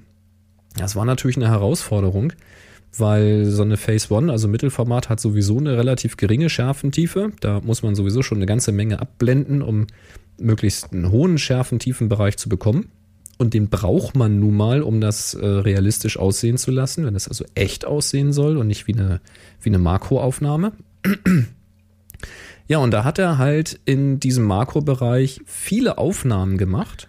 Immer also mit Fokus, mit, Focus Stacking, oder? Genau, so, so ein Focus Shifting gemacht. Das heißt, er hat dann mit Makroschlitten das Ganze, glaube ich, sogar auch automatisiert immer die Kamera so ein Mühe weiter bewegt und eine neue Aufnahme gemacht, in der speziellen Software dann diese Aufnahmen zusammengerechnet, damit dann eben die hohe Schärfentiefe da rechnerisch bei rauskommt. Und ja, der Käfer, der da zu sehen ist im Hintergrund, den hat er sogar in einzelnen Schichten fotografiert, weil es sollte kein echter, also realistischer Käfer sein, sondern es sollte mehr Arme haben und er sollte halt aufrecht also so aussehen, als würde er da aufrecht stehen und so ein bisschen gebeugt nach vorne schauen. Da hat er also viele Einzelaufnahmen gemacht und jede dieser Einzelaufnahmen natürlich wieder in mehrere Schärfenebenen und dann zusammengesteckt und diese zusammengesteckten Bilder dann wieder zu einem Käferkomposit zusammen und das Käferkomposit dann in den anderen Komposit mit rein. Also das stelle ich mir schon sehr abenteuerlich vor. Und er beschreibt auf seiner Webseite, dass es eben auch durchaus eine Herausforderung war, für eine konsistente Beleuchtung zu sorgen, was bei solchen Compositings ähm, total wichtig ist, weil wenn das Licht aus unterschiedlichen Richtungen kommt oder wenn es hinterher im, wenn die Bilder, die zusammengeschraubt werden sollen, unterschiedliche ähm, ja, Beleuchtung hatten, Schatten, Leuchtgröße, also Größe von der Leuchtfläche, also die Weichheit der Schatten und so weiter. Wenn das nicht zueinander passt und das auch noch stark voneinander abweicht, dann sieht unser Auge das sofort und erkennt sofort, ich weiß zwar nicht warum, aber irgendwas stimmt nicht. Und jetzt gerade im Makrobereich da vernünftiges Licht reinzubringen, was zu den Kindern passt, was ja eine ganz andere Größe von der Leuchtfläche ist, das war wohl gar nicht so einfach. Da hat er, wenn ich das richtig verstanden habe, da mit irgendwelchen äh, Lichtleitern gearbeitet, da gibt es wohl irgendwas, womit man dann ganz gezielt so ganz kleine, feine Leuchtpunkte da setzen kann. Ganz interessant, müsst ihr euch mal durchlesen. Und ja, steht auch irgendwie, wie viel Gigabyte dann das Photoshop-Projekt groß war. Ähm, es steht hier drei, 2518 äh, Bilder mit einem 16, 60 Megapixel Digital Back auf einer äh, was? Phase One Digital Back. Mhm. 273 Layer Photoshop Datei. Mhm. 12,8 Gigabyte Arbeitsdatei. Und das endgültige File, das ist ähm, hochkant, ist äh, 6900 Pixel breit und 9600 Pixel hoch. Jo, ist schon was, ne? Ja, da ist er ein paar Tage dran gesessen. Sieht schon ganz cool aus. Ist ein, ein cooles Projekt eigentlich. Ja, das ist auch reine Illustration. Also Natürlich. aus Fotos Illustration machen. Das ist Klar. schon, das ist schon beeindruckend, was man so ist schon ein gewisser Stil hinbekommen halt. kann, wenn man zu viel Zeit hat. Oder dafür bezahlt wird. Äh, so, du hast ähm, du hast oh, eine ja. Website rausgebohrtpanda.com. Was ist denn das? Was weiß ich.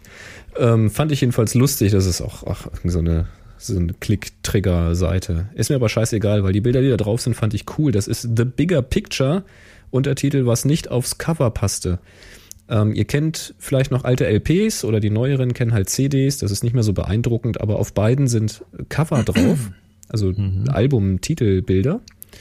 Und da hat sich jetzt mal jemand rangesetzt, ich weiß nicht, ob das nur einer war, und hat so berühmte ähm, LP-Cover genommen und hat die einfach mal vergrößert. Also wie, wie würde das denn ausgesehen haben, wenn man mit einem Weitwinkel an der Stelle fotografiert hätte und hätte mehr aufs Bild genommen als das, was auf dem Cover ist.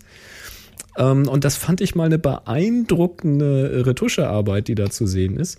Zum Beispiel von Nirvana, Nevermind, dieses Baby, was zum Geldschein schwimmt. Da sieht man jetzt eben links und rechts schwimmen auch noch Haie rum. Also gar nicht so ungefährlich gewesen für das Baby damals. Und das ist, das ist cool extended. Also es das sieht, sehr realistisch aus. aus ja, ja, ja, Das ist jetzt nicht nur so rangefriemelt, sondern. Nee, ich, das sieht, da hat auch ein Profi dran Ich habe da zehn Minuten drauf geguckt, habe überlegt, wie hat er das hingekriegt? Also das ist unfassbar gut gemacht. Oder Justin Bieber, My World, da sieht man Justin Bieber, wie er so nach links aus dem Cover rausguckt. Und in der Vergrößerung sieht man, dass er tatsächlich vom Kopf abgeführt wird. Und das passt einfach exakt da rein. Es ist unfassbar. Es kriegt einen völlig neuen Eindruck, dieses Cover. Adele äh, 19, ne, wo auch so ein, so ein Anschnitt von ihrem Gesicht zu sehen ist. Das wurde einfach mal erweitert. Sieht jetzt so aus, so Zombie-mäßig, So Zombie, so ne? Walking Dead-Style. Das ist echt Ja, am schönsten, am schönsten ist ja das Abbey Road Cover, ne? Die Beatles auf dem. Zebrastreifen. Ja, ja. Ne, das ist ja gar nicht in London, das ist ja im, in Australia. den, US, in den so. USA. Route 66, das ist Ach, in Route 66 USA. war es, okay, ja. Und dann Ja, steht aber links auch irgendwie Beatles Crossing und so. Ja, ja. Der Beatles natürlich, ne? Natürlich. Bruce Springsteen, Born in the USA, kennen wir alle. Die, der Jeans-Hintern ne, von hinten, da mit dem Tuch in der, in der Hosentasche. Einfach mal erweitert. Das ist eigentlich nur ein Typ, der von einem Burgerstand steht. Ähm, ja, müsst ihr euch mal angucken. Finde ich große Klasse. So, schauen wir doch mal, ob äh, die große Klasse sich auch auf unsere sozialen Medien ausgedehnt hat. Schauen wir mal. Gucken wir mal bei Twitter. Hashtag HS Frage. Da ist in letzter Zeit ist es ja da ruhig geworden. Ach ja, heute ist was da. Hier, Mr. Holle Ah. hatte vorhin schon gefragt, könnt ihr eine gute Fotoblog-Software zum selber hosten empfehlen, nicht WordPress oder Koken? Danke. Ähm, das wären erstmal die zwei gewesen, die ich jetzt auch spontan gesagt hätte. Wir hatten aber in der Vergangenheit mal einen Link-Tipp von einem Hörer, ich weiß nicht mehr, wer es war, der hatte ein auf seinem Blog wiederum einen Vergleich gemacht von verschiedenen Galerieseiten zum selber hosten. Ähm, das hatte ich auch verlinkt. Das findest du Das war der Sven Tetzlaff, der Das kann sein. das gemacht Genau. hat. Das findest du entweder auf Happy Shooting, wenn du mal nach Galerie suchst, oder auf nsonic.de, n-s-o-n-i-c.de. Wenn du da mal suchst nach Galerie oder Webseite oder sowas, ähm, muss man ein bisschen gucken. Das ist noch nicht so lange her. Ansonsten einfach mal rückwärts blättern. Da ist das verlinkt. Das sind verschiedene Seiten gewesen zum selber hosten. Vielleicht ist da was für dich dabei.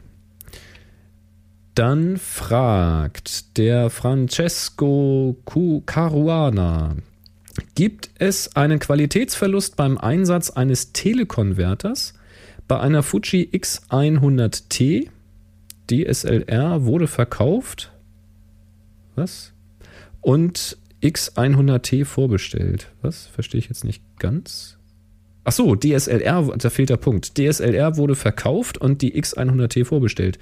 Ähm, ich sage jetzt mal so, mit jeder Linse, die du irgendwo vorschraubst, gibt es auch Qualitätsverluste. Ob die für dich relevant sind und ob die im Bild hinterher so stark zum Tragen kommen, dass du das nicht mehr benutzen kannst, das möchte ich wahrscheinlich bezweifeln. Aber du kannst davon ausgehen, dass du dir immer irgendwelche Verluste einhandelst, ähm, meistens im Bereich chromatische Aberration oder Randschärfe oder so etwas. Aber jetzt konkret Telekonverter auf der X100T kann ich nicht sagen, weil ich habe beides nicht. Jo. Ähm, und Patrick, der Casio SR, schreibt, Kameraausrüstung leihen. Habt ihr Erfahrung damit? Was muss man beachten? Äh, Habe ich. Habe ich gemacht damals bei Lens Avenue, bevor die den Anbieter gewechselt haben oder den, den Eigentümer gewechselt haben. Ähm, von da weiß ich jetzt nicht, wie das da heute genau läuft, aber damals war das eigentlich so, dass ich nur gefragt habe, wie ist das versichert und wie muss ich mich um den Versand noch kümmern? Und da haben die gesagt, äh, brauchst dich um gar nichts kümmern, ist alles versichert und wird alles gemacht. Da kam das Paket hier an ähm, bei mir zu Hause. Ich konnte damit arbeiten, habe das wieder in den Karton reingepackt. Da war dann auch hier so ein unfrei Rücksendeaufkleber, beziehungsweise ich glaube, das war so mit so einem Barcode schon frei gemacht, so ein Aufkleber und Postbote kam hier vorbei und hat es auch wieder abgeholt. Ich musste also nichts irgendwie wegbringen oder so, sondern das war alles all inclusive und das hat mir ganz gut gefallen. Ähm, was du dabei beachten musst, ist unter Umständen, mh, dass das ein recht teures Vergnügen werden kann, wenn das, was du da ausleihst, dir gefällt. So war das bei mir nämlich. Ich hatte mir damals die 5D ausgeliehen und äh, war so traurig, dass ich die zurückschicken musste, dass ich mir dann direkt eine bestellt habe. Ähm, das müsste man dabei beachten. Nö, ansonsten kann ich das empfehlen. Gerade so für größere Objektive, wenn man die jetzt für einen bestimmten Job mal braucht, dann muss man das ja nicht gleich kaufen. Also ich würde das jederzeit wieder machen. Ja, cool. Das war Twitter. So, auf up.net ist gähnende Stille. Ähm, dafür haben wir auf Google Plus noch zwei, und zwar der Dietmar Schreiber schreibt, ich habe das warte, Three-Legged. Warte, warte, ganz kurz, sonst, sonst hast du Tonaussetzer. Ich refreshe gerade. Ach so. Boris lässt mich nicht reden. Das ist Zensur. Das ist Zensur. Ich prangere das an. Okay, jetzt habe ich's. Leg los. Also, Dietmar hat, äh, schreibt, ich habe das Three-Legged Thing Jack. Ah, Das ist das Stativ. Das Packmaß ist 40 Zentimeter. Dafür kann ich es auf 2,12 Meter ausfahren. Ich liebe es. Es begleitet mich auf vielen Fotowanderungen. Ich kann es empfehlen. das hast du, glaube ich, auch schon mal vorgestellt, ne? Das Jack, ich habe. Oder? Das, Was das Jack? Was war's, das Jack, was ich habe? Über irgendeins haben wir mal gesprochen. Was ich Weil auch ich im diese Laden Namen, das Namen, hatte. ne, das weiß ich jetzt nicht, aber Weil ich benutze ja auch eins. Ich glaube, das war das Jack, weil das war extrem klein zusammenfaltbar und äh, als ich es ausgefahren habe, dachte ich, hört das auch irgendwann mal auf. Nee, tut's nicht. Ja, und Alex G. hat eine Frage. Hallo, ich würde gerne wissen, auf was ihr Bilder belichten würdet. Zum Beispiel ein Porträt, das im Wohnraum aufgehängt werden soll. Es gibt ja bei diversen Anbietern unterschiedlichste Materialien, die ja alle super klasse sind. Zumindest behaupten das die Anbieter, wie Alu-Dibond, Acryl und so weiter. Ich würde gerne wissen, auf was für einem Medium erhalte ich die beste Qualität, wenn es, wenn es alleine um die Bildqualität geht.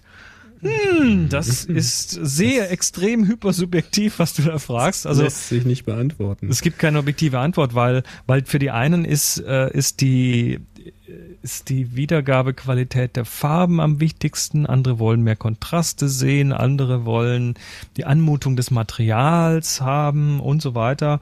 Also da kann ich dir tatsächlich nur raten, äh, frag mal bei denen an, ob die dir vielleicht ein Muster schicken können. Manche tun das. Ähm, oder wenn nicht, dann schau mal, was das kleinstmögliche ist, was bei den drucken lassen kannst und lass einfach mal eine Demo drucken. Und ja, stellst sie halt auf den Nachttisch. Hm.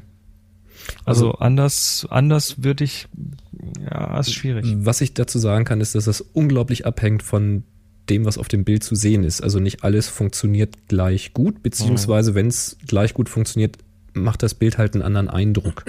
ähm, Acryl habe ich gesehen, ähm, sehr glossy, sehr, sehr klar, sehr clean.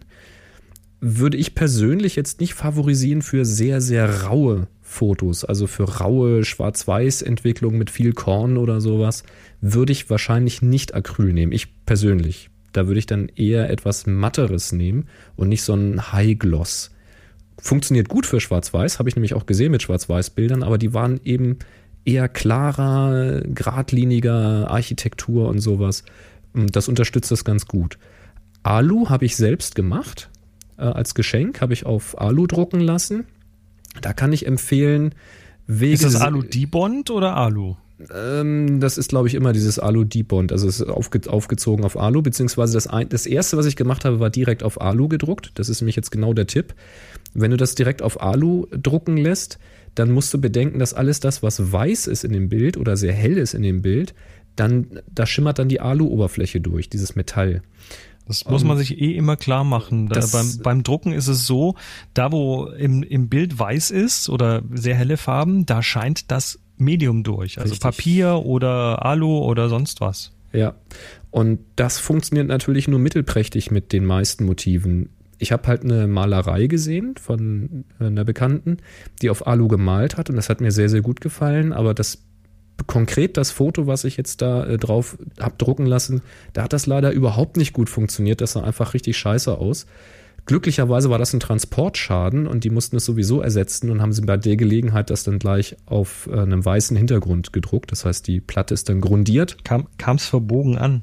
ja, kam verbogen an. und Transportschaden. Zum Glück. Ja, und dann haben die das nochmal auf weiß gedruckt und das äh, kommt richtig gut. Scheint mir auch recht robust zu sein. Und was ich ansonsten schon gemacht habe, ist äh, Forex-Platte. Das ist halt eine etwas rauere Oberfläche, hängt aber bei dem, bei dem Kunden durchaus draußen und ist auch Wind und Wetter ausgesetzt, ziemlich langlebig. Ähm, und was ich privat jetzt vor kurzem gemacht habe, ist auf Leinwand äh, hängt in der Küche, so auf äh, Holzrahmen aufgezogen. Gefällt mir auch ganz gut, aber du siehst natürlich die Struktur. Das heißt, das würde ich jetzt wieder nicht empfehlen für sehr, sehr cleane Bilder, die sehr, sehr stringent sein sollen. Ähm, da würde ich dann wahrscheinlich die Leinwand nicht nehmen. Naja, also musst du ein bisschen abwägen, was du da zeigen willst und welches Gefühl du damit vermitteln willst. Und Druckqualität ist eigentlich immer geil. Ja, das war's schon auf Google Plus. Das war's schon. So, und jetzt gucke ich hier gerade mal. Auf Facebook haben wir diesmal keine Frage bekommen. Oh. Keine Facebook-Frage, oder? Kommt hier noch irgendwas? Hm. Oh. Gut. Nee, sieht Dann nicht halt so nicht. aus. Alles klar. Ähm, ja, dann hahaha, haben wir jetzt was zu verschenken. Ja, und da haben wir im Vorfeld überlegt, was wir denn verlosen können. Und da hast du was Tolles gefunden. Ja, natürlich. Also Fakt ist, dass wir im Moment hier keine, sagen wir mal, mittelgroßen Sachen rumliegen haben, die wir verlosen können. Und ich Das- warte noch auf die Meldung vom letzten Gewinner. Da wollte ich ja hier diesen Dish, Genau. den Roundflash Dish verschenken. Hat sich Nö, noch keiner ich hab- gemeldet.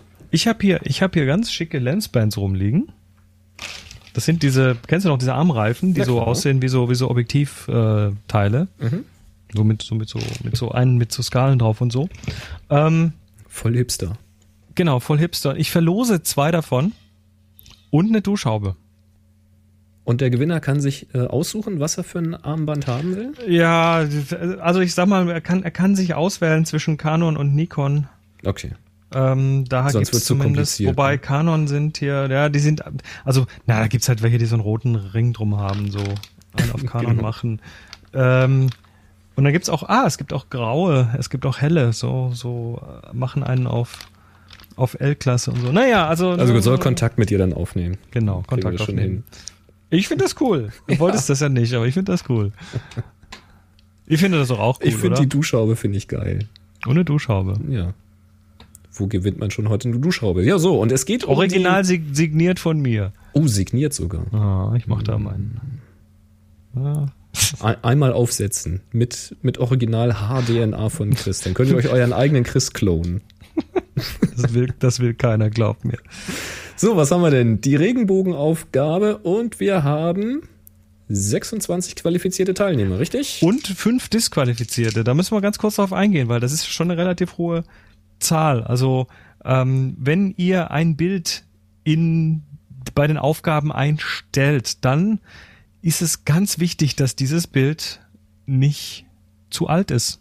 Und auch nicht zu jung. Also zu jung heißt, wenn ihr nach Ablauf der Aufgabe, wir geben immer ein Datum an, äh, das Bild einstellt, na dann ist das leider schon rum. Aber manche ziehen halt dann Bilder aus der Schublade raus. Also hier gibt's eins, das ist 1222 Tage alt. Ähm, das ist ja schön und gut, aber das bringt keinem was. Also zum einen ähm, bringt's, ist es so ein bisschen unfair, weil die anderen alle ein frisches Bild machen und zum anderen ist natürlich Hintergrund der Aufgabe auch der Lerneffekt. Also dieses, ihr sollt da schon rausgehen und sollt auch was tun, damit dann irgendwie so ein bisschen die Kreativität gefördert wird. Yep. Ja, die Idee ist es halt wieder einen Grund zu haben, mal loszugehen und ein Foto zu machen. Das ist der Hintergrund. Ja, und dann wollen wir mal 1 bis 26. Diesmal darf ich anfangen. Tja, äh, 17. Was sagst du dazu? Ja, sehr schön. Auch das ist ja mal cool. 10. Autowaschen. Lass mich mal aufmachen. Ähm, von User Necro666head. So, jetzt habe ich es offen. Ach, ein Regenbogen in der Autowaschanlage. Das ist ja mal Das- süß. Und das ist vor allem schnell reagiert, weil, hallo, das äh, muss erstmal hinbekommen. Also das, ist sogar vermutlich. Double Rainbow. Yay. Also vom, vom Licht her, was da passiert sein muss, klar, in der Waschanlage, da ist Sprühnebel, Wasser, also gibt's da schon mal die Chance, dass sich ein Regenbogen formt. Ja, und dann muss von hinten halt irgendwie eine starke Lichtquelle, möglicherweise die Sonne reingeschienen haben. Und da wird ein Regenbogen draus. Ich vermute, dass das von den Kontrasten her noch ziemlich stark gepusht ist. Das sieht so aus, ja. Kann mir nicht vorstellen, dass das äh, so auf einen Klick so rauskam. Ich nehme an, dass da schon. Das könnte auch mit dem iPhone oder so gemacht sein. Schön wahrscheinlich, quadratisch. iPhone 5S, jawohl. Ähm, ja, ist schön quadratischer Crop. Funktioniert. Ganz schön. So in der rechten Hälfte ist das Auto von, also das vorausfahrende äh, Fahrzeug, was da steht, zu sehen. Und der Regenbogen, der leitet da auch so ein bisschen hin. Irgendwie ganz, ganz süß. Also Bildaufteilung funktioniert. Ist wahrscheinlich mehr oder weniger Zufall, aber ja, so ganz Fun- zufällig sieht's nicht aus. Also das ist schon, schon gerade Funktioniert quadratisch ja auch ganz gut. Also Ja, haut ganz gut hin. Ja, schön gesehen. Hm. Toll gemacht. Die Kontraste gefallen mir ganz gut, so mit diesem, dass die Schattentöne alle so, so bläulich sind. Weiß nicht, ob das jetzt äh, vom, vom Setting her ist oder ob das jetzt durch das Kontrastanheben einfach so passiert ist. Äh, gefällt mir aber ganz gut. Hebt den So, ich- Regenbogen schön hervor. Und ich möchte noch eins besprechen und zwar von Benutzer Max Sonic. HS Regenbogen heißt das Bild.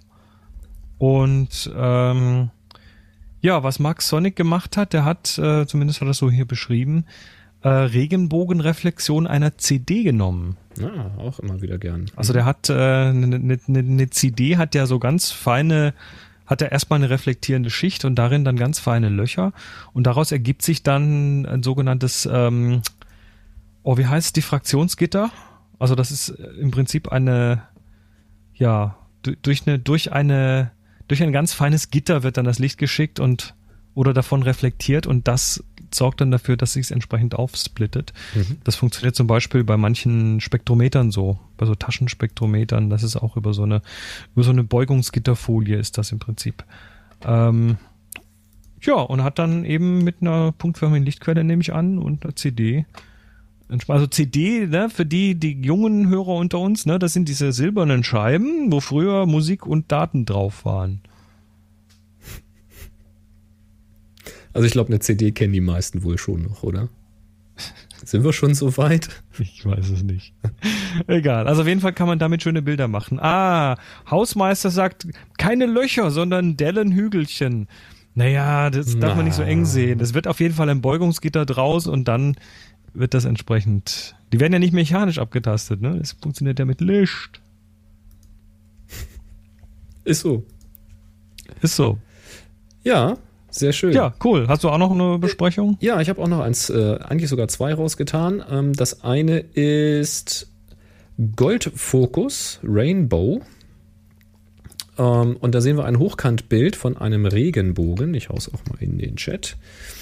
Ähm, und was mir an dem Bild ganz schön gefallen hat, ist die, die, die freche Komposition. Die kam mir sehr entgegen, weil das mache ich auch total gerne. Ähm, er hat da nämlich etwas, was wahrscheinlich ein Dach ist, genommen und hat das ganz unten, also stellt euch vor, ihr habt ein Hochformat und in diesem Hochformat ist ganz unten so, ja, so einen halben Finger breit und zwar genau exakt horizontal gerade das Dach zu sehen. Und es ist jetzt nicht nur einfach eine gerade horizontale Linie von diesem Dach, sondern dieses Dach hat eine leichte Struktur. Das heißt, da ist irgendwie so auf dem Dach nochmal so ein Lichtschacht oben drauf gesetzt. Und rechts im Bild sehen wir noch so ein, ja, wie so ein Lüftungsschacht oder so etwas, so ein kleines Türmchen, so ein Mini-Türmchen auf diesem Dach. Und genau links von diesem Mini-Türmchen geht jetzt dieser Regenbogen nach links oben, so fast ins Eck von diesem Bild. Ähm, das heißt, ganz, ganz viel Raum für den Regenbogen und so ein ganz bisschen noch so eine Dachstruktur, die aber genug zeigt, dass wir sie als Dach erkennen, also dass wir sehen, dass es äh, irgendwo nach oben. Ja, und äh, das fand ich so von der Komposition sehr minimalistisch, sehr frech und sehr gelungen. Also mir gefällt es auch ganz gut von der, von der Betrachterposition her, dass der Regenbogen eben nicht genau auf dieses Hütchen da drauf geht, sondern dass es daneben liegt. Ähm, das passt ganz gut. Links oben bin ich mir nicht ganz sicher, ob ich das vielleicht anders geschnitten hätte, dass der Regenbogen genau in die Ecke geht, aber im Grunde genommen gefällt es mir ganz gut, dass es es nicht tut, weil dadurch wird wieder so ein bisschen Balance im Bild hergestellt. Ähm, das wiederholt quasi so ein bisschen die, die Bildposition von dem Hütchen unten rechts im Bild und dann oben links im Bild, wo der Regenbogen rausgeht. Sehr schön. Ja, fand ich ganz toll. Und ähm, nur als ganz kurze Erwähnung, was ich auch sehr frech fand, äh, warum Regenbogen nicht einfach mal in Schwarz-Weiß zeigen? Und das hat die Birgit gemacht. What would, what would a rainbow be without colors? Heißt das Bild, auch ein schöner Titel. Ja, und da sehen wir einfach einen Regenbogen in einer Schwarz-Weiß-Entwicklung. Wer übrigens funktioniert, in der, funktioniert erstaunlich gut. Funktioniert nicht gut. Wer in einer der letzten Folgen, wo wir über diesen Regenbogen gesprochen haben, wo es auch diese Aufgabe gab, wer da nochmal in die Shownotes guckt, da haben wir ein Video verlinkt von einem Professor, der einen Vortrag hält.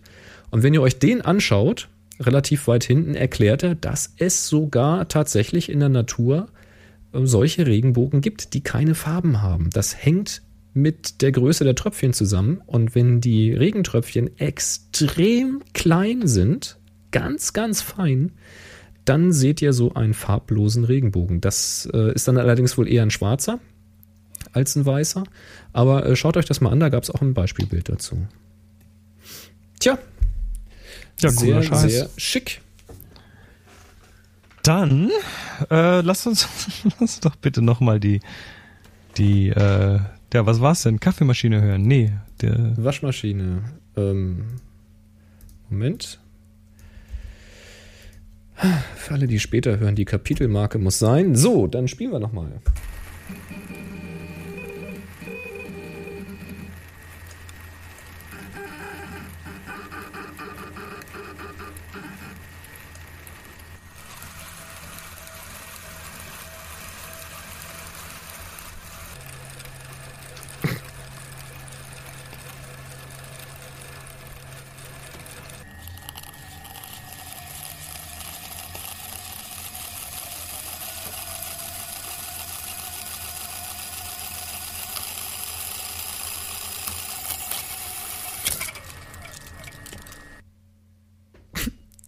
Ja, Tja. das äh, Ding gibt mal Gas. Der Marcel hat uns das geschickt. Er schreibt: Hallo Boris, hallo Chris. Vor kurzem habt ihr eine Neckermann exklusiv Super 8 Kamera als Geräuschrätsel gehabt. Da dachte ich mir, schicke ich euch mal den modernen Gegenpart. Im Anhang findet ihr Geräusche von einem 8 mm Super 8 mm Filmscanner. Zuerst Zoom und Fokus, dann Digitalisierung in Echtzeit, dann in doppelter Geschwindigkeit und am Ende das Zurückspulen des Films. Es handelt sich um einen MWA Flash Scan HD Scanner für 8-Super 8 und 9,5 mm. Grüße Marcel. ja, das Ding sieht auch noch sehr modern aus. Also ein, ein äh, Sprocketless Capstan Transport, Motor Control, Zoom and Focus, Digital Stereo Audio Processing. Das ist ja mal geil. Der zieht das tatsächlich so durch den Scanner durch. Supported Playback Speed 100 Frames pro Sekunde Preview und dann zum Scannen 50, 25 und noch diverse andere Frames pro Sekunde. Krass, ne? Ist ja mal geil. Meine Güte, Sachen gibt's. Ja, fand ich auch cool. Habe Ja, ich jetzt auch zum ersten Mal, also jetzt zum zweiten Mal natürlich gehört, aber Naja gut, diese, diese Transfers äh, sind natürlich heute ganz äh, interessant, weil es gibt viele Leute, die so altes Material haben. Ich habe ja, also Moni und ich machen ja unsere einmal im Jahr so einen so Analog-Workshop in Berlin beim äh, mit, in Zusa- Zusammenarbeit mit dem DSC Fotostudio und ähm, oder Labor und die haben, die bieten das auch an. Also Digitalisierung von Materialien. Das lassen die dann außerhalb vom Haus machen, diese Super 8 Digitalisierung, aber dem habe ich auch eine Rolle alten Super 8 Film mitgebracht, wo mein Bruder noch drauf ist, wie er als irgendwie mit einem Jahr oder so durch das Wohnzimmer rennt. Und die, hätte ich nie wieder gesehen, diese Sachen, weil er hat heute noch einen Projektor, hast du ja nicht. was kriegst du dann zurück? Ähm, kriegst du dann halt ein AVI oder MP4 oder sowas zurück, was du haben willst. Hm, okay, Also digitales Video halt. Ja, ja. cool. Das ist schon. Gut, jetzt ist aber gut. Jetzt äh, Äh, haben wir schon gesagt, der Necro 666 Head hat gewonnen und möge sich melden bei Ach so. chris@happyshooting.de. genau. Chris at happyshooting.de schickt dir dann Weg. die Duschhaube und die Lensbands. Kannst auch noch dazu schreiben, was du haben willst. Also Lensbands darfst du zwei Stück haben. Ich habe graue, ich habe Nikon und ich habe Canon. Und wenn er nichts dazu schreibt, dann wählst du Dann suche ich die schönsten aus. Selbstverständlich. Ja, dann äh, haut rein. Wir hören uns wieder nächste Woche. Wer live dabei sein will, bitte am Dienstag. Das wäre dann der 4. Oktober. Um 17 Jawohl. Uhr. Ab 16 Uhr Einlass. Auf happyshooting.de slash live. Könnt ihr euch schon mal einen Kalender schreiben. So, das war's. denn? Geht raus, macht schöne Fotos. Eine aktuelle Aufgabe läuft ja noch und wir hören uns bald wieder. Macht's gut. Bis zum nächsten Drei, Mal. 3, 2, 1. Eins. Happy Shooting. Sie hörten eine weitere Produktion von nsonic www.nsonic.de